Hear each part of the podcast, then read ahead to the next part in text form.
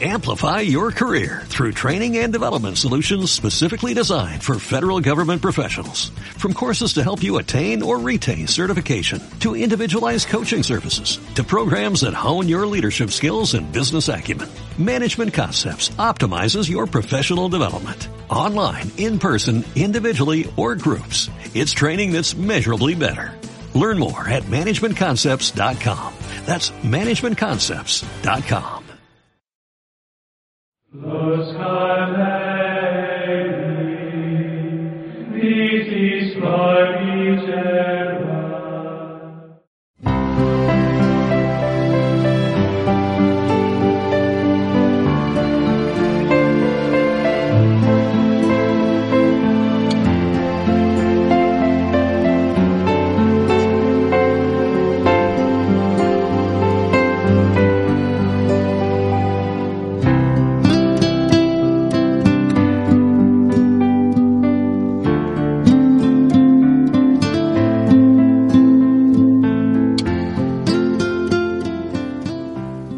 vez que nos hemos acercado literariamente a, a la palabra de Dios, hicimos un pequeño ensayito. Ojalá que lo puedan hacer ustedes con otros textos pequeños. Tomen textos pequeños, la estructura, los el campo semántico, todo lo que vimos, todo lo que vimos. Un texto pequeño, así se empieza uno a ejercitar, ¿eh? Es ejercicio, es como toda ciencia. El químico deberá estar probando y una y otra sustancia y comparando, etcétera. El matemático haciendo ecuaciones, eh, solucionando problemas, etcétera. La Biblia también, ejercitarnos leyéndola y viendo todos sus elementos literarios. Entonces yo les recomiendo que hagan ese ejercicio constantemente y con otro tipo de textos. Vamos a finalizar nuestra temática de introducción a la Sagrada Familia, a la Sagrada Escritura, Sagrada Familia, díganlo. Estoy pensando todavía en el texto de Caín y Abel. La Sagrada Escritura con este tema que se llama eh, el uso y lectura de la Biblia actual.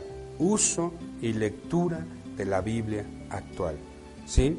Bien, habíamos comentado que hubo un abandono práctico de la Sagrada Escritura. Fue un abandono práctico debido a que ya saben, dijimos en Trento, recordarán, que por miedo a la reforma y la interpretación de los textos, cada quien como se le venía, la iglesia decía prudentemente, lean la Biblia de manera sabia, co- acompañándose de un experto en Biblia, pero ya para la época ni había expertos y no sabíamos latín, se fue a dando un abandono práctico de la Sagrada Escritura. Entre, entre los católicos concretamente sí llegamos a un abandono total. En los protestantes es lo curioso, ellos sí apuestan mucho por estudios de Biblia y hasta el día de hoy por la Sagrada Escritura. A partir del Vaticano II hemos dicho que hay hechos favorables, ¿sí? En primer lugar, hechos favorables se nos permitió estudiar otra vez hebreo, griego, arameo, lenguas antiguas para comprender los originales de la Biblia. Se nos dio otra vez la autorización dentro del mundo católico para analizar el texto, estudiarlo, cuestionarle, ent- entender más al autor humano, porque Dios nos habla a través del autor humano. Entonces, hay hechos favorables. Dei verbum es el signo más favorable hasta nuestros días. Pero bien, esto trajo entonces, esto trajo demanda de más Biblias, empezaron a haber más, más Biblias, a venderse más Biblias, hay varias ediciones, está Dios habla hoy, Biblia del Peregrino, Biblia de América, la latinoamericana, la de Jerusalén, Jerusalén para Latinoamérica, hay tantas ediciones de la palabra de Dios, eso es muy bueno, quiere decir que hay más acceso a la palabra de Dios, pero hay que tener también muy cuidado en sentido de cómo podemos relacionar la Sagrada Escritura y los diversos ministerios. Es decir, la lectura de la palabra de Dios debe tener un canal para su lectura, para su estudio. Lo primero que tenemos que decir es venerar la Sagrada Escritura, principios. Ya que tenemos la Biblia en nuestras manos, principios de respeto de la Sagrada Escritura y de cómo la Sagrada Escritura se relaciona con otros ministerios en la iglesia para su correcto uso. Uno de los primeros principios es la veneración de la palabra como cuerpo del Señor. Dice Dei Verbum 21, la iglesia siempre ha venerado la Sagrada Escritura como lo ha hecho con el cuerpo de Cristo, pues sobre todo en la Sagrada Liturgia nunca ha cesado de tomar y repartir a sus fieles el pan de vida que ofrece la mesa de la palabra de Dios y el cuerpo de Cristo. Esto es muy interesante en liturgia. Muchas veces se escucha decir el pan de la palabra y el pan de la Eucaristía. Pues no, David Verbum dice que es el, dice, es el único pan, la única mesa de la palabra y la mesa del cuerpo de Cristo. David Verbum da a entender que la palabra de Dios está al nivel del cuerpo y la sangre de Cristo. ¿Sí? Porque muchas veces se distingue, como que se ha hecho esa distinción, de que una cosa es la palabra y otra cosa es la Eucaristía, la, la consagración. No, deben ser al unisono, es decir, al mismo nivel de importancia litúrgica. Porque dice muy claro, es la mesa de la palabra y el cuerpo de Cristo donde los fieles comen el pan de vida. ¿Ya vieron? El pan de vida es la palabra y el cuerpo y la sangre de nuestro Señor, así, unidos, no separados. Eh, de hecho, en, lo, en liturgia tienen ese problema, porque se distingue entre liturgia de la palabra y liturgia eucarística. No debería ser así, debería ser liturgia eucarística. Liturgia eucarística, donde está la palabra y el pan en vino. Porque a veces como se distinguen dos liturgias, y dice Dei Verbum que es una sola mesa, la mesa de la palabra de Dios y el cuerpo de Cristo, donde se reparte a los fieles el pan de vida. Interesante, ¿eh?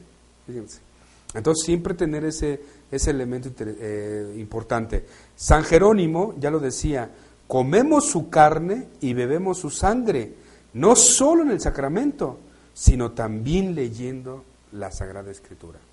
¿Ven? Siempre ha habido esta, este nivel litúrgico. Entonces no hacer división entre liturgia de la palabra y liturgia eucarística. No, no se vale esa división, aunque yo sé que todavía algunos liturgistas, algunos, eh, digamos, eh, estudiosos de liturgia se resisten a entenderla así, pero los documentos de la tradición de la iglesia son muy fuertes al respecto.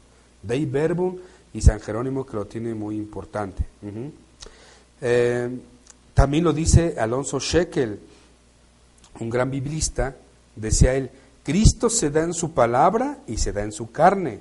En, ambos casos es el único pan de vida, el que da vida eterna, porque hace participar de la vida que Cristo recibe y comparte con el Padre.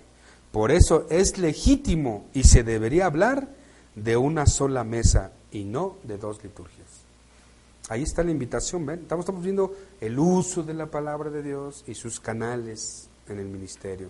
¿Cómo deberíamos tener en cuenta esto? Entonces, la veneración. Primer principio, venerar la palabra de Dios al mismo nivel que se venera el cuerpo y la sangre de Cristo. Muy importante. Bien, otro principio es el, el principio de el ministerio de la palabra, Biblia y ministerio de la palabra.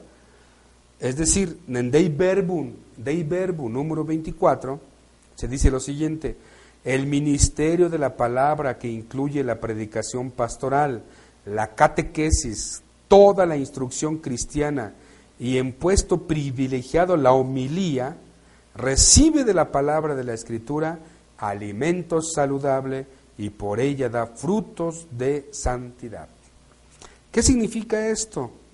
Que la catequesis, la predicación, la homilía, el apostolado bíblico son actividades que caen bajo el ministerio de la palabra y que exigen de los diversos ministros, obispos, presbíteros, diáconos, catequistas, lectores, un compromiso serio en su preparación y realización.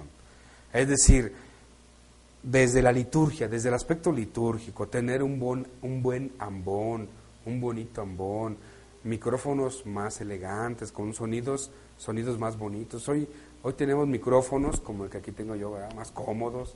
Yo te, me encuentro micrófonos mm, antiquísimos, bocinas de estas de mm, antiquísimas, ¿no? Así como los cucuruchos que le llamo yo. No, hay micrófonos más bonitos, bocinas más elegantes, con sonidos. todo esto de comunicación está bien, bien actualizado. Esto es para que escuchemos la palabra de Dios. A mí me ha tocado ir a parroquias por ahí luego y, y bien penoso que escuchas a la palabra de Dios con sonidos, con zumbidos y que el micrófono ya no se oye bien y que tiene esta toc, toc, toc, soy feo. ¿No, ¿No les ha pasado eso quizá alguna vez? No, miren, es la parte también litúrgica. La palabra de Dios en el ministerio de la palabra debe tener también un eco muy importante.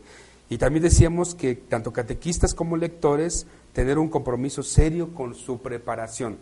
Es decir, yo ya sé que en muchas parroquias se da el ministerio de la palabra muy bien. Es decir, preparan al lector un, un día antes de la celebración eucarística, leen la lectura, incluso la reflexionan, yo me he enterado de eso, es decir, hacen sus lecciones divinas muy, muy interesantes, hacen ya su propia reflexión para su vida, pero también leen con dicción, con punto, coma, donde el lenguaje sea más accesible, porque luego hay palabras que aparecen en la Biblia o en la lectura litúrgica que no se entienden y entonces pues eh, dicen alguna cosa por otra y no, no, no se vale, porque a veces hay que preparar con más eh, tiempo la liturgia de la palabra.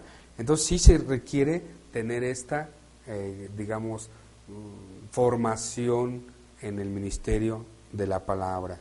¿Por qué? Porque la teología bíblica tiene esa función, ¿no? De que de cuando escuchemos la palabra de Dios, emitir el mensaje de Dios, no olvidar nunca que es Dios que se está haciendo presente con su palabra. Entonces, por respeto, también tener esa lectura sensata del texto. Eso también va para todos los colaboradores interdisciplinares de la palabra de Dios, me refiero a exégetas y teólogos, es decir, que tenemos que preparar bien el texto, tenemos que ayudar a los predicadores, a los presbíteros en su homilía, a que preparen bien su reflexión del día. Para eso hay revistas especializadas, hay comentarios exegéticos, y ahí se pide que el exégeta sea honesto con la reflexión de la palabra de Dios, y también al predicador que prepare su homilía con tiempo para que realmente la, la comunidad se vaya con esa exhortación que nos pide la palabra de Dios. Muy bien, luego tenemos otro elemento muy importante, eh, lo que se llama eh, la liturgia, liturgia de la palabra, y que en este ministerio se requiere dar atención a la palabra de Dios. Deben saber que hay comunidades donde no, se celebra la Sagrada Eucaristía, en conjunto con el pan y el vino consagrados. Hay lugares donde todavía no hay sacerdotes, no hay, no hay la reflexión clerical y lo llevan a cabo hermanos comprometidos, laicos, catequistas, religiosas, religiosos.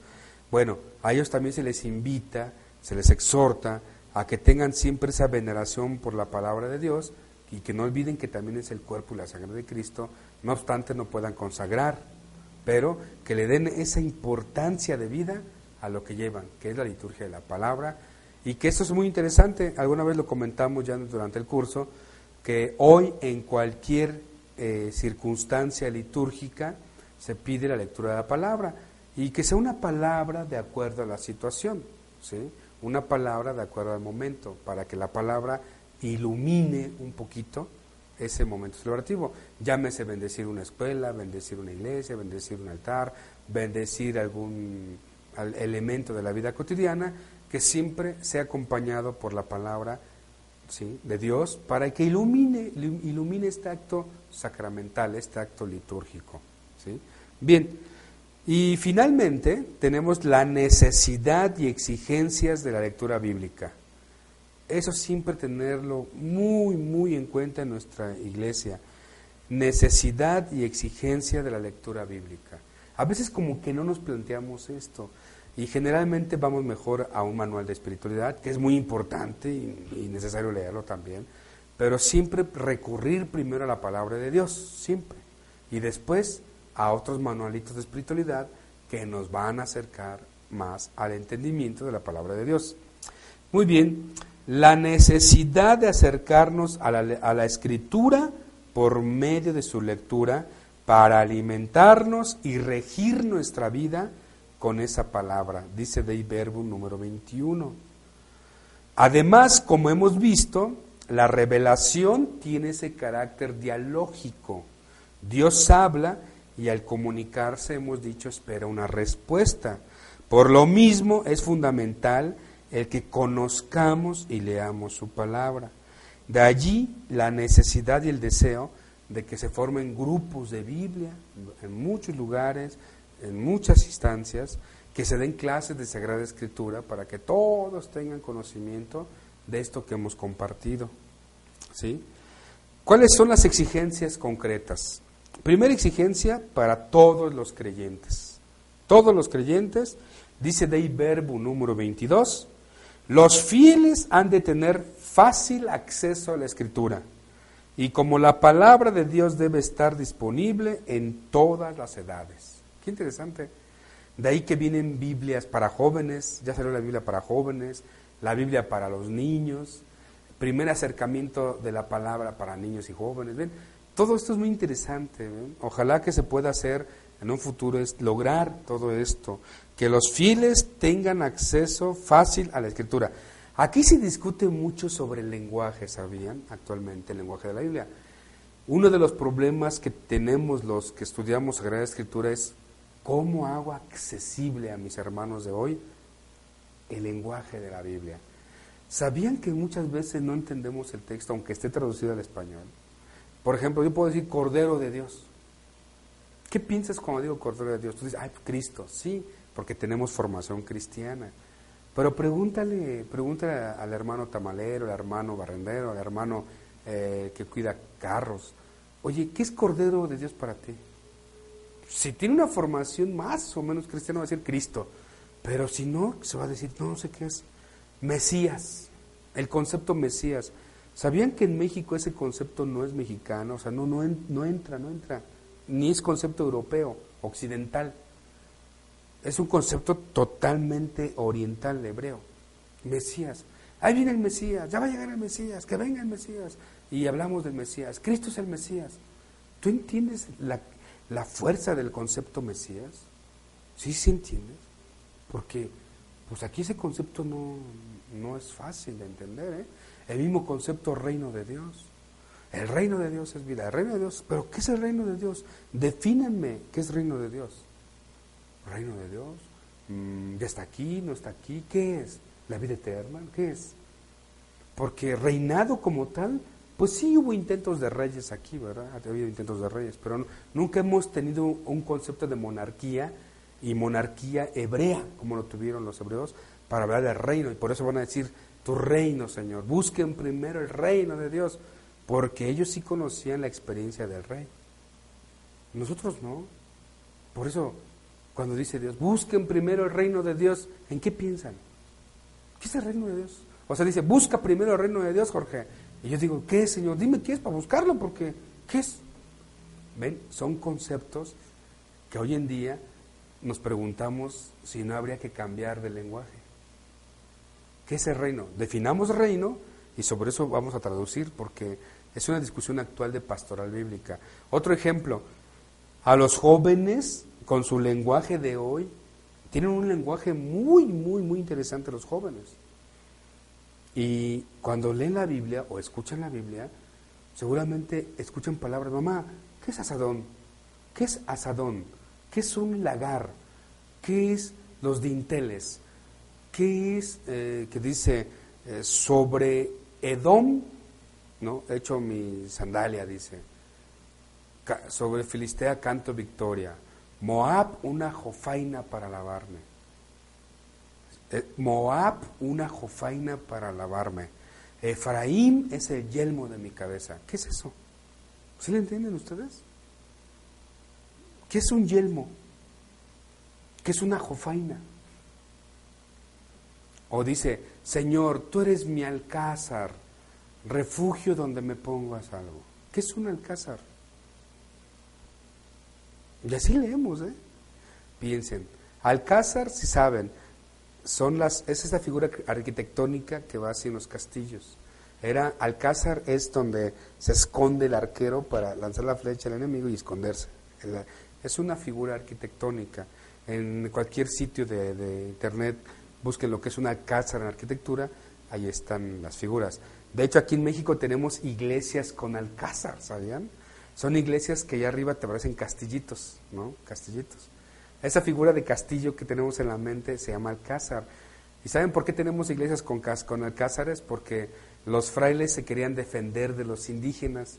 En, en Cuernavaca hay un ejemplo muy claro, el templo de, de, de Agustino, es, una, es un convento con alcázar. Y se sabe la historia que los agustinos fueron a pedir permiso al rey de España para solicitarle que, oiga, queremos construir nuestro convento con Alcázar. ¿Cómo con Alcázar? Si ustedes no son, si no es un fuerte de guerra, o sea, es un campamento de guerra. Dice, no, pero es que los indígenas nos quieren matar. Entonces, por si nos llegan a atacar, pues también darles en la, atacarle nosotros a ellos, ¿verdad? darles en la torre. Y por eso son conventos con alcázares, ¿ves? Si sabes lo que es un alcázar, entiendes, oh Señor, mi alcázar, ah, mi refugio, mi protección, sería una traducción, ¿ven? Entonces, yelmo, ¿qué es el yelmo? Dice, sobre Efraín, Efraín es el yelmo de mi cabeza. Yelmo es el casco de protección. Es mi casco de protección. ¿Cómo traducirías hoy?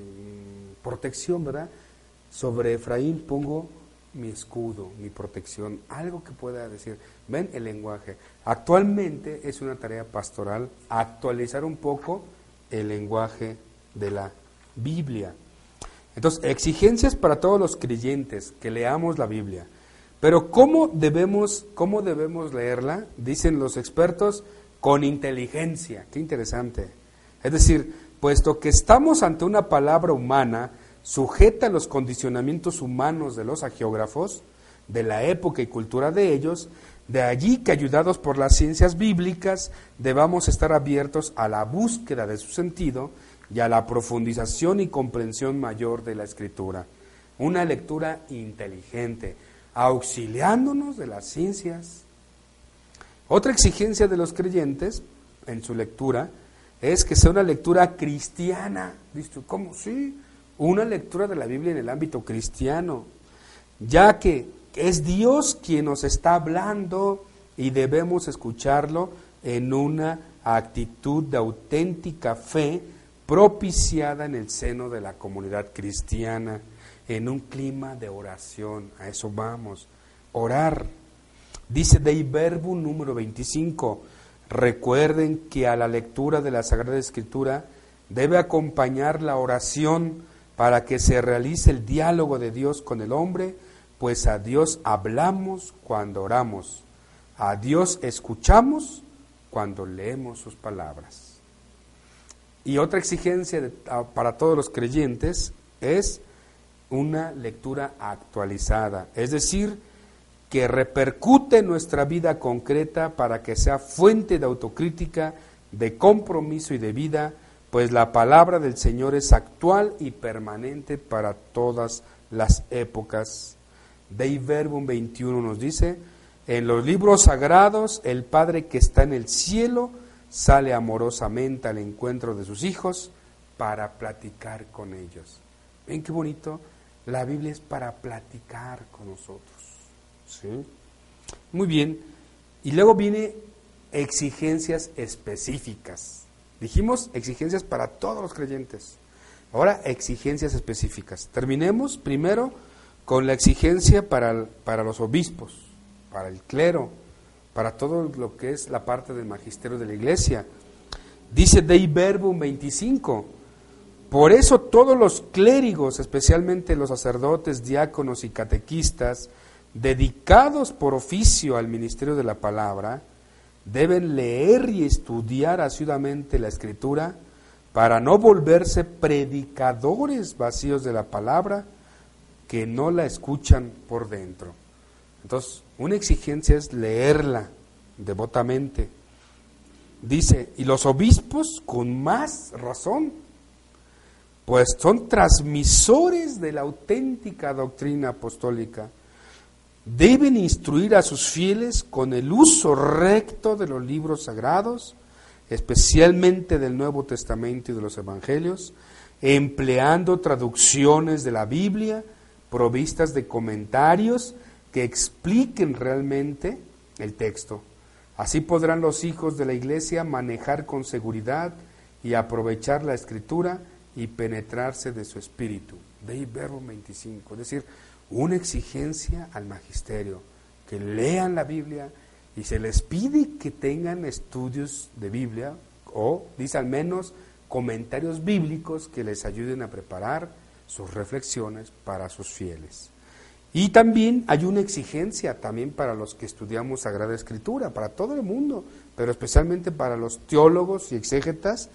Dice que los exégetas deben aplicar normas de interpretación en su trabajo para ir penetrando y exponiendo el sentido de la Sagrada Escritura, de modo que con dicho estudio pueda madurar el juicio de la Iglesia.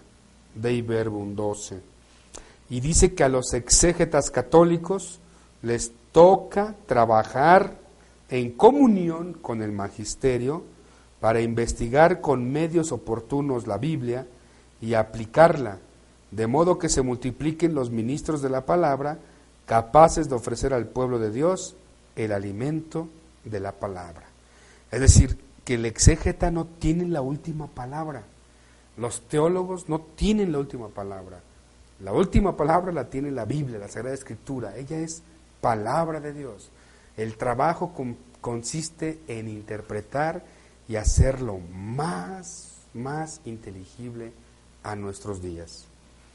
Y para eso, dice también eh, la invitación del magisterio, aplíquese muchas veces el sentido común al leer la Biblia, que hemos dicho al principio. El sentido común, ¿cuál es?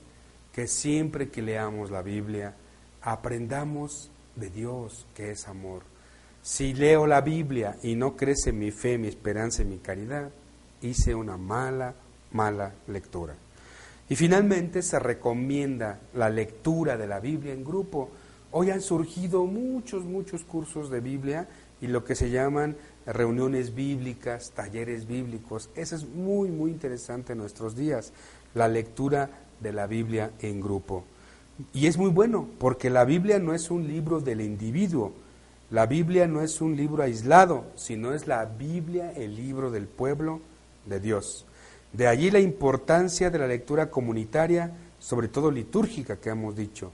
Pues bien, en orden a crear este clima es conveniente, entre otras cosas, que el grupo sea pequeño para que haya más posibilidad de participación también es importante que esté animado por un coordinador. Generalmente, el taller bíblico, terminemos con esto, el taller bíblico tiene los siguientes elementos.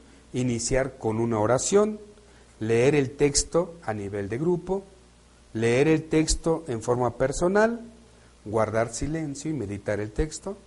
Cuarto paso, narrar con nuestras propias palabras lo leído. Quinto paso, señalar los personajes que intervienen en las escenas, decir qué les pasa, qué les pasó, eh, qué está tocando el texto. Sexto, buscar los valores, criterios, sentimientos y actitudes del texto. Séptimo, enunciar los temas dominantes de la lectura. Octavo, aplicar esos temas dominantes de la lectura en nuestra vida actual, confrontar con nuestros valores, criterios y sentimientos, o sea, confrontar con el texto. Noveno paso, buscar un compromiso a nivel personal, es decir, después de haber leído esto, ¿qué aprendimos? Que vamos a tirar la basura en su lugar, que no nos vamos a pasar el alto, que vamos a ser más fraternos, que vamos a ayudar a las viejitas del departamento, del vecindario. Compromisos. Y último paso, realizar una oración final y puede ser un canto. Pasos muy sencillos que ayudan a leer la Biblia. ¿no? Lecturas lecturas en grupo. Todos estos pasos, en definitiva, son medios para qué? Para acercarnos más a la palabra de Dios. Y finalmente tenemos lo que se llama, pues, la palabra de Dios que se escucha en la liturgia. Si no podemos ir a los talleres bíblicos, si no podemos ir a aquellos cursos o reuniones bíblicas, pues nunca olvidar la Eucaristía Dominical, la Eucaristía Dominical que presenta este acercamiento a la palabra de Dios. Y para ello, pues sí conviene siempre leer las hojitas dominicales que en algunos templos, algunas parroquias ofrecen como material didáctico. Ahí uno puede, antes de la celebración eucarística, leer el texto, meditarlo. Eso es una invitación también para todos nosotros de tener un poco de tiempo antes de la misa. Antiguamente le llamaban preparación para la Eucaristía, donde se lee con antelación el texto que se va a, meditar o a reflexionar en comunión en la Eucaristía, para que uno mismo tenga un primer acercamiento, viendo la importancia del tema que se va a tocar, viendo los personajes del texto y, y también traer una consecuencia personal, un compromiso personal, independientemente después de la reflexión del, del sacerdote que nos va a invitar a un compromiso mayor a nivel comunitario. Entonces, como pueden ver, no hay pretexto para acercarnos a la palabra de Dios. No hay ninguna razón para no volver a leer la Biblia. Tenemos ciencia, tenemos magisterio, tenemos la tradición, tenemos la liturgia y tenemos principalmente pues la Biblia en nuestras manos. Así que con esto damos por terminado el primer acercamiento a la palabra de Dios. Yo le llamaría primer encuentro con la palabra, ¿no? De esta manera crítica y sustancial. Conforme vayamos compartiendo otras temáticas de Biblia, pues ya se irán dando más elementos de, de cultura general bíblica y más elementos de crítica y análisis para comprender diferentes secciones de la Sagrada Escritura. Gracias.